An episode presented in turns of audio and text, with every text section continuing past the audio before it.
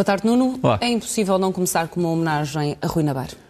Sim, ainda por cima, porque eu tive, acompanhei a sua vida durante várias fases e já foi tudo dito sobre a sua capacidade como economista uh, não uh, encartado. No fundo, ele comportou-se como um economista, mas sem ter o curso de economia. Ele foi um empresário sem ter, no fundo, a preparação que é considerada essencial para um empresário dos tempos modernos, mas também mostra que a quarta classe antiga era bastante boa. Uh, mas ele foi, sobretudo, um grande patriota, que pôs muitas vezes o interesse de Portugal e aquilo que ele considerava o interesse nacional à frente do interesse imediatamente financeiro de alguns negócios que poderia ter feito e que teriam prejudicado o próprio Estado português.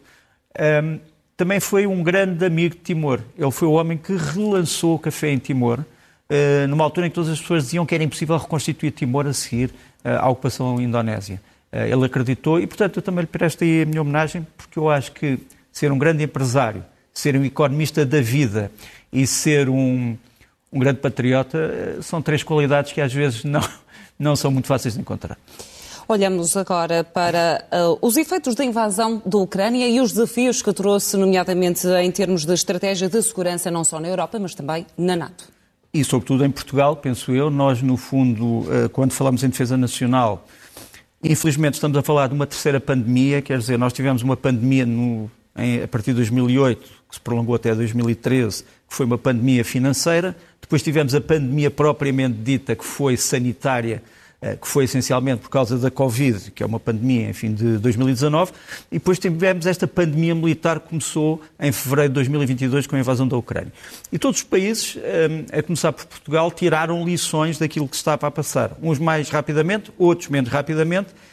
Portugal, infelizmente, foi apanhado uh, numa altura em que precisava de compensar o grande atraso que tinha no que toca à defesa nacional, porque nós temos, infelizmente, um ciclo uh, bastante longo de desinvestimento na defesa. Talvez as pessoas não saibam, mas nós tivemos, a partir de 2000, vários anos em que os orçamentos de defesa eram inferiores aos anos anteriores. Tivemos desinvestimento, tivemos não crescimento suficiente nos orçamentos de defesa. Os anos 2000, 2013, 2016, 2022, que eu me lembro, eh, foram anos difíceis eh, na questão da defesa nacional. Eu, eu, sou um crítico da forma que nós hoje temos de subvencionar as Forças Armadas através das leis de programação militar. Elas, acho que elas não estão ajustadas à, à, realidade, mas essa é outra questão que vamos aqui eh, um dia discutir. O que eu sei é que essa lei de programação militar que foi aprovada esta semana eh, em eh, maneira de proposta, quer dizer, ainda não existe a lei propriamente dita, tem que ser, como sabes, aprovada pela Assembleia da República, discutida e aprovada, mas para já é uma proposta de lei do Governo à Assembleia da República. Eu espero que a Assembleia da República possa melhorar esta lei e eu uh, gostaria para já de mostrar o quadro uh, dos investimentos que são previstos nesta lei de, de, de, de programação militar.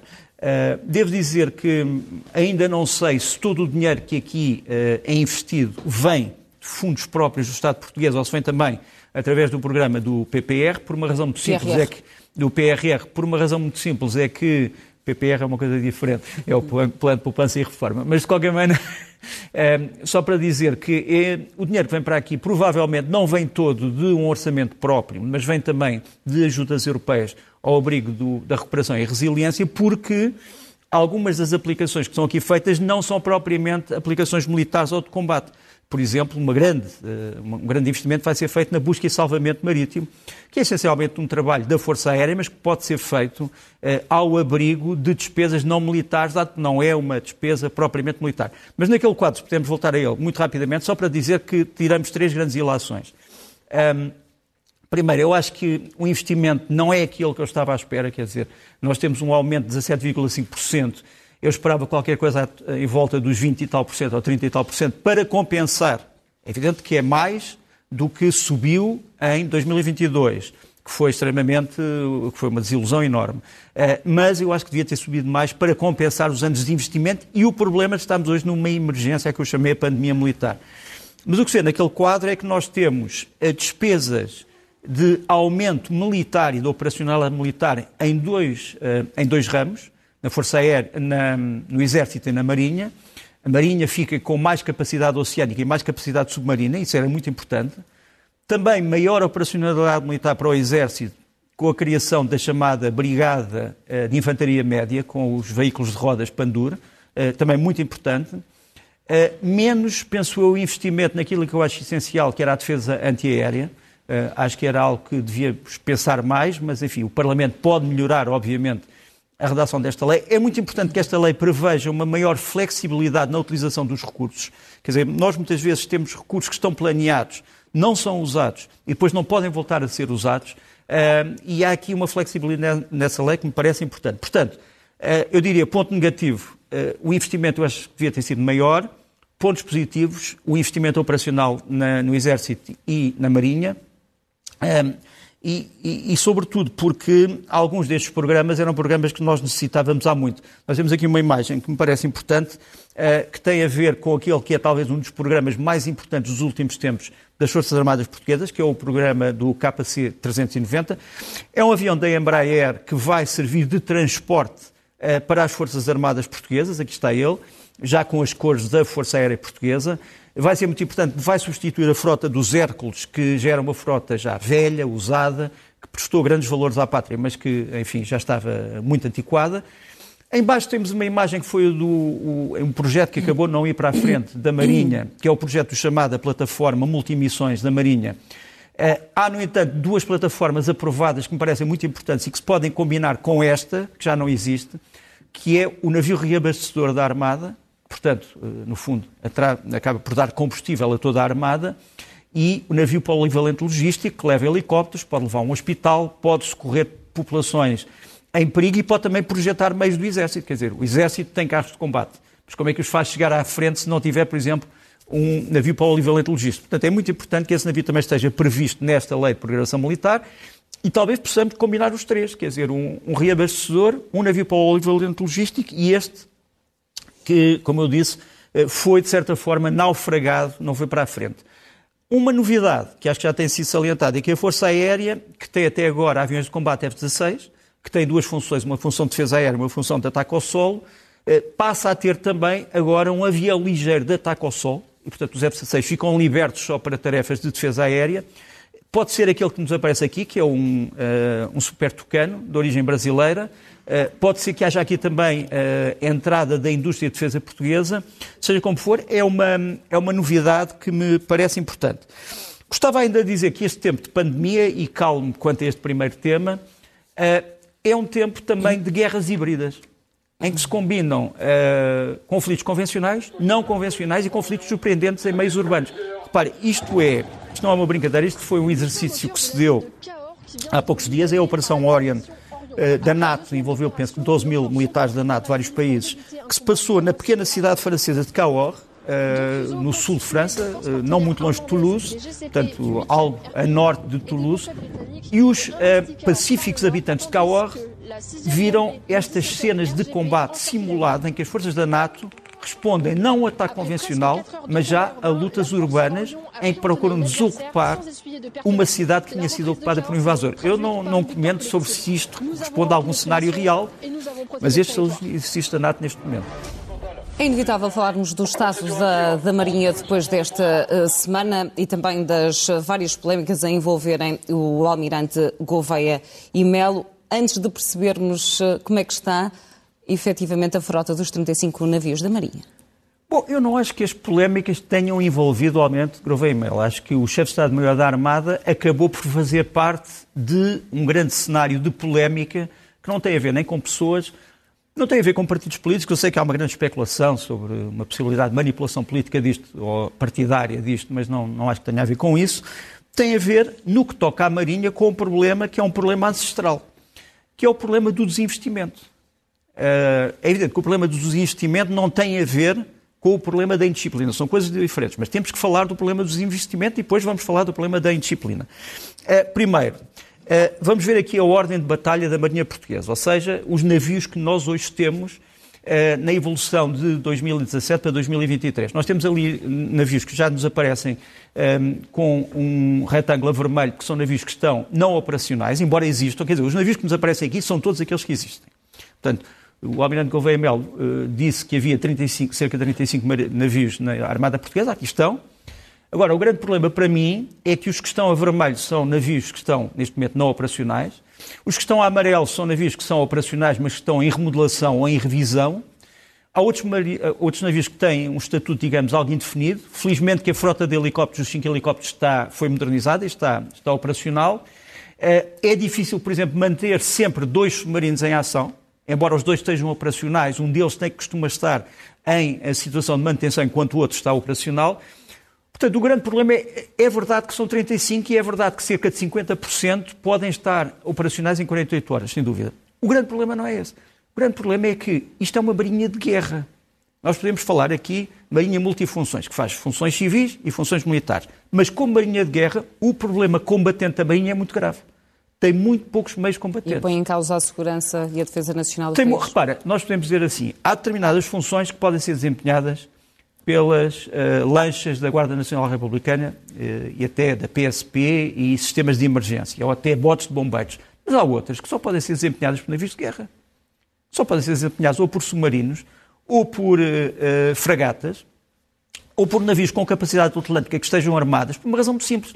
É que nós estamos nesta ponta da Europa e eh, se nós não nos defendemos, ninguém virá aqui defender-nos imediatamente. E é preciso não nos esquecermos que a defesa nacional tem também a ver com a vida das pessoas, não tem só a ver com um território, tem a ver com as pessoas que lá vivem, tem a ver com a vida normal das pessoas que lá vivem. E, portanto, para mim o que me preocupa é o estado de uh, decadência, digamos assim, combatente da Marinha de Guerra.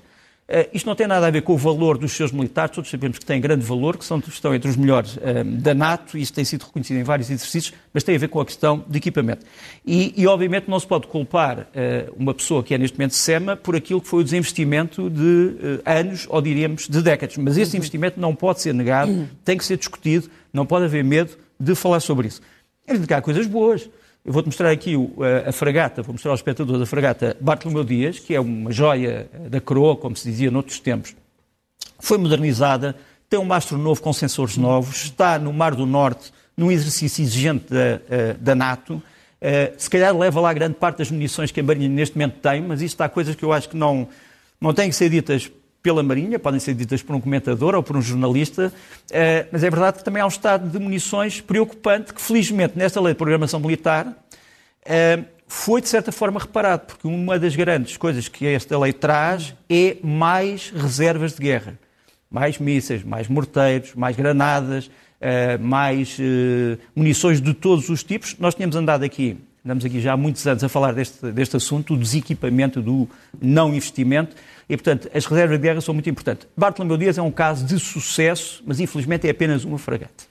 Mas também há avanços noutras ah, áreas, há, não é? Por exemplo, as operações especiais da Marinha estão em boas mãos. Um, os drones da Marinha são um bom investimento. Nós temos aqui uh, drones da Marinha a funcionar junto dos navios de patrulha oceânicos, que uh, aqui, neste caso, estão a operar no Golfo da Guiné, portanto, não estão, não estão a operar numa zona fácil, estão a operar numa zona de grande eh, de grande ilícito criminal, de grande contrabando, de grande delinquência, de grande banditismo. E é preciso também não nos esquecermos que a costa portuguesa é uma costa muito vulnerável a atos de delinquência e, portanto, precisa ter uma força militar que possa chegar a sítios onde os civis ou as polícias não possam chegar. Daí o valor das fragatas dos submarinos. Portanto, nos drones acho que estamos eh, bem. Depois também estamos bem nas operações especiais. Vou mostrar aqui uma imagem do DAE, o Destacamento de Ações Especiais da Marinha, que está bem equipado tem pessoas com grande espírito, tem pessoas também muito elogiadas pelos seus congêneres eh, europeus e da NATO, fazem missões que não são só missões de interesse militar muito perigosas e que não se vê, mas também, eh, por exemplo, missões de ajuda à polícia ou à GNR nas ações contra subversivas, eh, ou nas ações contra subversivas não, nas ações contra terroristas, subversivas, nós não temos problemas de subversão, e aliás uma palavra demasiado ambígua para o meu gosto, mas seja como for, o contra-terrorismo, estes homens também o fazem eh, de uma forma uh, impressionante, podem também ajudar a Polícia Judiciária nesse aspecto. Os fuzileiros, os fuzileiros já foram uma das, grandes, uma das grandes forças da Europa, quer dizer, porque Portugal, na sua posição geográfica, tinha que ter, obviamente, uma boa infantaria de marinha uh, numerosa.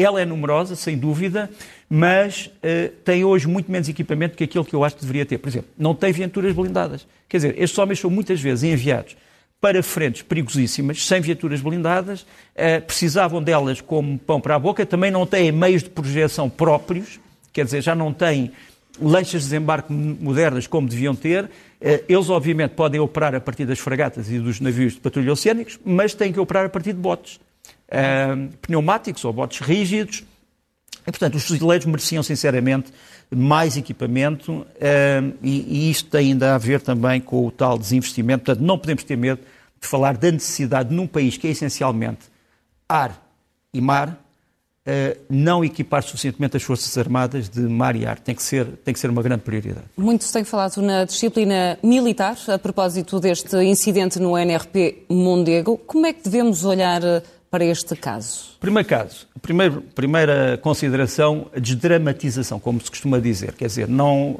este filme que eu vou aqui mostrar é o, um bocadinho da revolta na Bounty com Marlon Brando. Eh, é uma revolta histórica eh, num navio eh, da Armada Britânica, em que, no fundo, uma parte dos marinheiros acaba por se revoltar contra o poder tirânico do comandante desse navio. Não estamos aí, não estamos aí, não tem nada a ver com isto, não tem nada a ver, felizmente, com tempos que desapareceram da memória das pessoas, eh, e, e felizmente, mas é um caso, penso eu, não só grave, mas preocupante. Eu diria grave porque pode dar uma imagem errada daquilo que é o valor combatente da Marinha, que pode não ter equipamento, mas tem, obviamente, pessoas à altura. Pode dar uma ideia errada da prontidão das nossas forças, pode dar uma ideia errada da vulnerabilidade uh, de Portugal e da nossa costa, e, portanto, nesse aspecto, eu acho que é, que é preocupante. Eu não vou aqui pronunciar-me sobre, sobre intenções, sobre motivações e sobre culpas. É um processo que tem que estar, obviamente, a ser exemplarmente feito. Há aqui, obviamente, a possibilidade de haver violações do Regulamento de Disciplina Militar, os artigos 13 e 11, ou dos artigos 13, 33, 58, 66, 69 e 87 do Código de Justiça Militar, mas isso é algo que tem que ser decidido, obviamente, no foro próprio. A missão em si, uh, que, eh, em relação à qual houve uma omissão, era uma missão, podemos considerar que não era a missão mais uh, grave, eh, mais arriscada do mundo, mas era uma missão importante. Tratava-se de seguir estes navios russos, e em especial o terceiro que nos aparece ali, que é um quebra-gelos. A, a, a, especulação feita em alguma imprensa é um bocadinho. Enfim, é lamentável, quer dizer, este quebra-gelos não é um navio sabotador, nem é um navio espião, mas é um navio russo que transporta helicópteros e que pode ter capacidades que nós temos que observar. E, portanto, aquilo que se pedia era que um navio da Armada Portuguesa pudesse ir às ao limite das águas territoriais, portanto, já na zona económica exclusiva, em águas internacionais, estes navios nunca entraram em águas territoriais portuguesas, e verificar, por exemplo, o que é que os seus helicópteros estavam a fazer, o que é que os camós estavam a fazer. Uh, era uma tarefa que não parecia, digamos assim, muito complicada. Eu devo dizer que por, eh, por uh, laços familiares, uh, por amizade, por conhecer a história das nossas Forças Armadas, posso dizer que houve milhentas missões nos últimos dezenas de anos em que os militares tiveram que ultrapassar carências incríveis, falta de uniforme, falta de munições, falta de armas, a falta de veículos, uh, riscos tremendos e conseguiram ultrapassar isso sem uh, desobediência. E eu, em relação a isto, gostava também de dizer que só há, pode haver muitas circunstâncias atenuantes, sem dúvida, e certamente que elas existirão, pode até haver uh, algo que milita em favor das pessoas que podem vir a ser arguídas, que é, por exemplo, são os bons serviços anteriores e o facto de não ter havido aqui formas de coação. Agora, só há que eu conheça dos códigos três formas de exclusão da culpa. É se uma missão for pedida para fazer um crime, quer dizer, o militar não pode fazer uma missão se essa missão for criminosa, não pode fazer uma missão se essa missão for pedida por alguém fora da cadeia hierárquica e não pode, ou não deve, executar uma missão se essa missão não fizer parte do serviço. Dizer, essas são as três causas de exclusão de culpa. Estão presentes aqui, não sei, não, não, vou, não vou pronunciar sobre isso. Uh, gostava também, no entanto, de dizer que uma coisa é a imagem, e a imagem é muito importante para qualquer Forças Armadas. Isto é um órgão de comunicação social polaco que veio já pintar isto, dizendo que, no fundo, houve uma espécie de uma pequena rebelião uh, no seguimento do navio russo e acentua-se ser um navio russo. Uh, e depois a, a, Marinha Portuguesa tomou providências. Pronto. Uh, de qualquer maneira, eu tenho que dizer aqui uma coisa que dou a quem doer, que é esta. Uma coisa é o conhecimento do que está mal. O conhecimento do que está mal tem que ser transmitido por via hierárquica, pode ser transmitido para a comunicação social, para os comentadores, não pode silenci ser silenciado. Quer dizer, o problema dentro das Forças Armadas em equipamento não pode ser silenciado. Deve ir para os organismos sindicais, deve ir para a cadeia hierárquica, para os comentadores, para os jornalistas, etc. Mas uma coisa é o conhecimento e outra coisa é a publicidade. São coisas diferentes. nada, acho eu, que justificava que se tivesse feito certa publicidade sobre este facto que acabou por redundar numa espécie de telenovela militar. Isso para mim é que é mau. Uhum. Conhecimento, todo. Publicidade, não. Acho que tem que ser uh, tudo isto resolvido por uh, meios próprios e, e, escalas próprias, dentro e fora das Forças Armadas. E o Nuno traz aqui o exemplo de um herói que chama. Desconhecido, de Jorge Manuel Catalão de Oliveira e Carmo, o exemplo dele. Uh, olha, missão impossível, sem meios. Uh, o segundo tenente Oliveira e Carmo aparece-nos aqui. Ele morreu em combate com dois dos seus camaradas uh, da Marinha em dezembro, mais precisamente em 18 de dezembro de 1961. Ele estava a comandar com oito homens esta lancha, que era uma lancha chamada Vega, que estava armada apenas com uma peça de 20 milímetros. Viu-se sozinha para tentar travar a armada indiana que tentava entrar em Dio, assim como uh, aviso Afonso de Albuquerque se viu sozinho em Goa para tentar travar outra parte da armada uh, indiana. Uh, o comandante Oliveira Carmo podia uh, ter posto uma bandeira branca, podia ter-se rendido, porque a missão era impossível, implicava grandes riscos, mas preferiu outra coisa, preferiu avançar contra um cruzador indiano, o Delhi, Hoje sabe-se o que é que ele queria fazer. Ele ia com o navio carregado de explosivos e queria fazer explodir o cruzador indiano, mesmo com o risco, o risco da, da sua tripulação. E parte desta ele depois acaba por ser atacado pelos aviões Vampire, que vence ali num quadro um, do, do, penso que é do Sousa Machado, um, que é um quadro importante para mostrar uh, esta operação. Uh, é evidente que os Vampire descarregaram as suas munições, os seus canhões sobre este, sobre este navio que eles chamam um micronavio. Já agora vamos passar aqui as memórias de um dos pilotos indianos que, que uh, fez esta missão e que uh, depois uh, chegou a ser marechal do ar da União Indiana e que fala aqui realmente sobre este assunto. Era o marechal do ar Ramachandran. eu não sei se temos aqui. aqui está. Temos. Has been published from the Portuguese side. The boat they attacked was NRP Vega, a micro warship equipped with a 20 mm cannon with a crew of eight.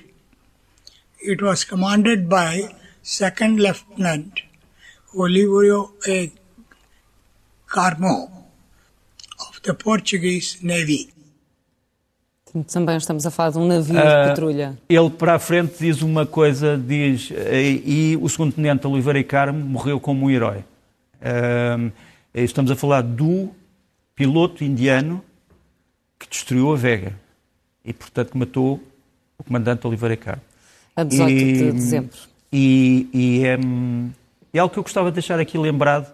Um, Nante Oliveira e Carmo é lembrado na Marinha, Uh, os marinheiros que morreram com ele também são lembrados na Marinha, os marinheiros no Afonso de Alquerque também são lembrados, mas aqui temos uma, um quadro de uma pessoa que numa missão impossível uh, quis honrar um juramento. Ele vestiu-se de branco, com o seu uniforme de cerimónia, em vez de pôr uma bandeira branca de abandono, porque ele achava que era preciso defender Dio, que estava a ser atacada por um cruzador, e, portanto, quis morrer em nome de uma ideia e dos seus camaradas. Na atualidade internacional, eh, internacional, Vladimir Putin eh, passou na última noite por Mariupol, um dia depois de ter estado também na, na Crimeia a assinalar a anexação do, do, território. Qual é o significado desta primeira visita à região do Donbass? Uh, acho que é evidente, é uma reação à declaração do Tribunal Penal Internacional de, de, em, em, que, pede um mandato de captura para o Presidente Putin, em que o acusa de crimes de guerra grave, crime de deportação que é punido pelo direito internacional, acusa-o de ter feito vários decretos em que autoriza a concessão de cidadania eh, russa a várias crianças que, são, que vão sendo tiradas dos territórios invadidos e ocupados, em vez de serem protegidas, são levadas para a Rússia, mudam de uh, país, mudam de família, mudam de clima e são deportados, e era um dos crimes mais terríveis uh, nas situações de guerra. Portanto, eu acho que esta visita eu não sei se temos aqui o vídeo, penso que sim, de Vladimir Putin em Mariupol, aparentemente respeitando as regras de trânsito e sendo-lhe explicado que há aqui umas, uh, que há um novo sinal de trânsito que está mesmo, mesmo, mesmo de vinho em folha que funciona muito bem. Depois a pessoa que vai ao lado dele diz-lhe também, e há ali novas luzes, isto tudo vai ser reconstruído, estamos ótimos, e, e pronto. Uh, eu ia fazer aqui um comentário que é eu sei que é demagógico, eh, mas em 1941, as pessoas que ainda se lembram sabem que há uma pessoa que foi visitar Mariupol em 1941, em dezembro de 1941, que se chamava Adolf Hitler, era o Führer, e ia ver como é que estava a sua operação no leste de invasão da União Soviética. E foi aí que ele se apercebeu que estava a perder a guerra a leste. É apenas um paralelo. Consequências deste mandado de detenção? Mandado, obviamente, que não tem consequências imediatas, porque o Tribunal não é, uma, não é uma polícia, nenhum Tribunal é uma polícia, portanto temos que saber agora se a Polícia Internacional, que é a cooperação internacional dos países que aderiram a este estatuto, e que são 123 países africanos, eh, latino-americanos, etc., funciona. Agora, uma coisa, uma coisa interessante é que um, ehm, a Rússia tem que perceber que um dos países que respeita Uh, o Tribunal Penal Internacional é o Brasil. Nós temos aqui um documento interessante que foi divulgado esta semana. O senhor Denis Pushilin, que é o comandante, digamos assim, da ocupação russa em Donetsk, aparentemente tem agora também uh, cidadania brasileira por residência, comprou, uh, comprou propriedades no Brasil. E a grande questão é de saber um, ehm, se o Brasil irá ou não deter Sr. Putin ou a, Comissária de Direitos Humanos da Rússia, que também foi uh, incriminada, sendo parte do uh, estatuto uh, que deu origem ao Tribunal Internacional. Portanto, essa é uma, uma, uma grande pergunta. gostava também de dizer que, em relação à Ucrânia, que esta semana nós tivemos outra vez, e estamos a ter neste momento, novos ataques de mísseis e drones contra todo o território ucraniano, mas, curiosamente, tivemos acesso a este mapa em que a Federação Russa começou a colocar proteções antimísseis em torno de Moscou. Portanto, há um bocadinho a paranoia de que a Ucrânia prepara uma ofensiva a qualquer momento com drones sobre todo o território russo, incluindo Moscou. Por outro lado, esta também é uma guerra híbrida, como falamos há bocadinho, tem uma grande parte de falsificação e de desinformação. Por exemplo, na cadeia TikTok começou a haver uma publicação de falsos perfis ucranianos em que se vão buscar filmes que os ucranianos têm publicado da guerra e depois acabam com mensagens que são feitas pela Rússia dizendo estamos a perder esta guerra, é desesperado, um, temos que nos revoltar, etc.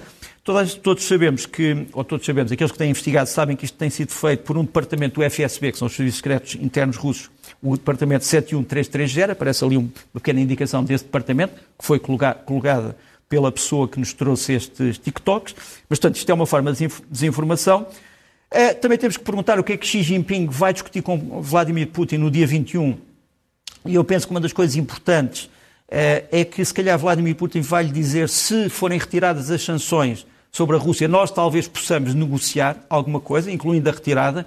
E eu acho que, eu acho que a China é capaz de fazer uma coisa importante, que é dizer nós não podemos, os senhores não podem agredir terceiros. Eh, saber como é que isto vai ser dito e saber se depois vai haver uma continuação com uma conversa entre Xi Jinping e Vladimir, Volodymyr Zelensky é algo que não sabemos, mas é algo que pode acontecer. Não acho que seja muito provável que Xi Jinping vá um, a Kiev. Há uma hipótese muito pequena. Videochamada, eventualmente. Uh, mas videochamada foi... pode acontecer, mas é algo que pode acontecer. E, por fim, deixa-me só mostrar esta imagem dos senhores Kirill Martinov e Pavel Andreev. Um deles foi Prémio Nobel da Paz como representante da Organização Memorial, um outro é um jornalista, e eles têm andado pelo mundo, estiveram agora no Brasil e em Espanha, a dizer que não se pode ser neutral face à invasão da Rússia. Eles são russos e eles conhecem a divisão que a sociedade russa está a ter em relação a isto. Muito rapidamente, vamos eh, também falar daquilo que aconteceu na Banca Mundial, eh, primeiro com os três bancos regionais norte-americanos, eh, norte-americanos e agora também com o Credit Suisse. Deixa-me só aqui, enquanto eu vou falando, mostrar um filme de 1964 que é Mary Poppins, que é um filme para crianças, pronto, é, em que um, uma criancinha começa a gritar no meio de um banco é, da City Londrina e depois leva todas as pessoas a suspeitar vai haver uma retirada de fundos do banco e todos querem levantar dinheiro ao mesmo tempo. Portanto, isto é uma primeira cena que me impressionou quando eu era criança, em relação ao que era uma bancarrota, pelo levantamento de todos os depositantes de um banco. Isto, em relação ao crédito suíço, foi uma ameaça que existiu, eh, também em relação aos americanos, eh, mas aquilo que nós temos que pensar é que realmente as percepções sobre o funcionamento dos bancos são tão importantes como o seu funcionamento. E no caso dos Estados Unidos há um problema grave, que é o problema das empresas de alta tecnologia que podem estar a ser arrastadas eh, para uma situação muito complicada. Falamos também daquele que será eventualmente o maior desafio de Emmanuel Macron. É verdade, deixa-me só mostrar que há 230 anos a França vivia esta revolta, a revolta da Vendeia, eh, a revolta dos chamados Chouans, que se opunham, no fundo, à progressão da República Francesa. Vamos só ver aqui um bocadinho da canção do Jean-Pax Meffrey, que eu acho que é muito bonita. À l'horizon, Hoje já não estamos nesta revolta da vendeia, mas continuamos a ter massas a movimentarem-se contra a questão das reformas em França. Também no Parlamento, vamos ver aqui o Parlamento francês, em que a certa altura se começa a, a cantar a Marselhesa à medida que a Primeira-Ministra francesa anuncia o plano de reformas. Uh, eu acho que a Primeira-Ministra francesa vai uh, ser uma das vítimas deste confronto político. Uh, não sabemos se Emmanuel Macron vai sobreviver, porque ele, como sabes, não tem uma maioria absoluta no Parlamento francês. E esta montagem que foi feita de Emmanuel Macron sobre o lixo que se acumula em algumas cidades francesas pode mostrar tempos muito complicados. E o que é que se passa no resto do mundo? Muito rapidamente, Donald Trump aqui a pedir aos seus apoiantes para voltarem à rua. É verdade, mas Donald Trump uh, pode vir a ser acusado realmente perante, perante um tribunal, mas não tem que ser detido, ele pode apresentar-se às autoridades e não tem que ser algemado perante este tipo de acusações, portanto, mas ele já incitou mais uma vez os seus apoiantes a virem para as ruas e diz que isto se vai passar na terça-feira.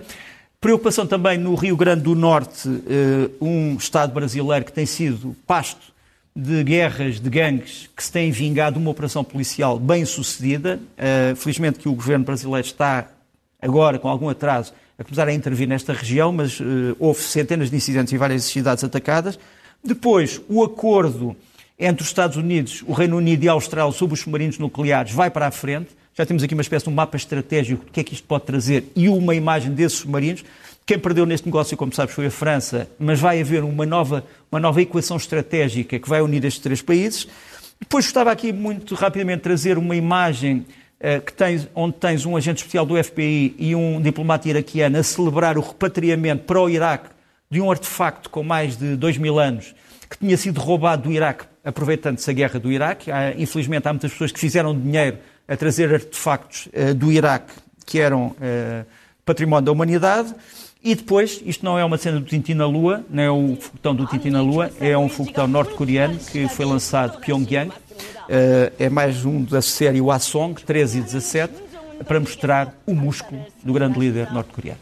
Avançamos para os livros da semana. São várias aqui as propostas, Nuno. São. Eu gostava de ver isto traduzido, mas enfim, vamos aqui, vamos aqui lançar. Um primeiro é sobre a política russa, Russian Politics Today, editado pelo Suzanne Wengel, que eu espero que possa ser editado rapidamente em português e traduzido em português, onde se diz que a política russa é marcada por estabilidade e fragilidade.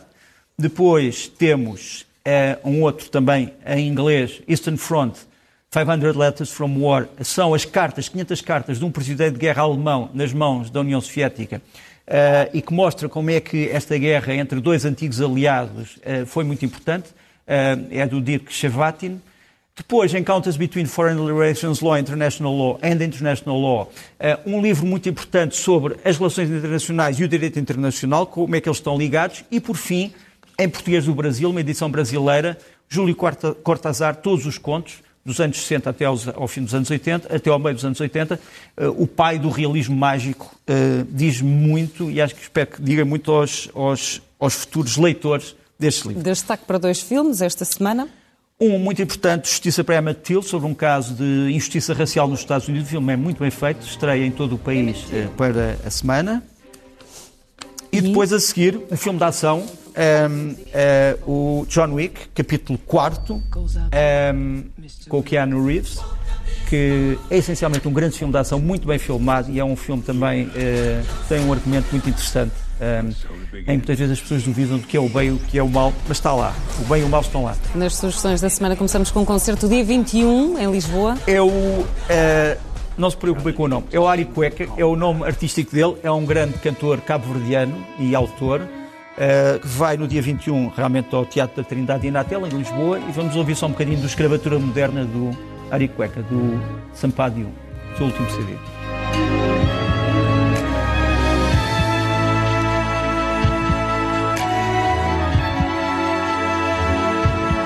Depois, trago aqui.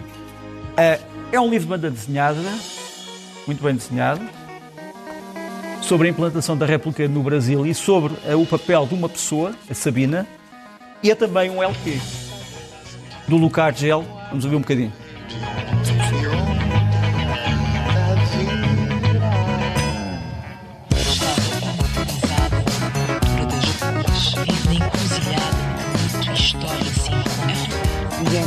Tempo, Nuno, para guitarra portuguesa eletrificada. eletrificada. eletrificada.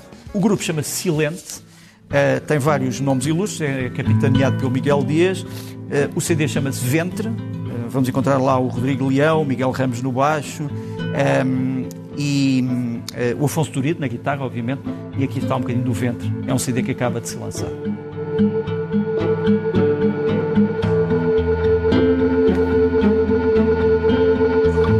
ao som de Silente que nos eh, despedimos, Nuno Rogério. Sempre um gosto. Bom domingo.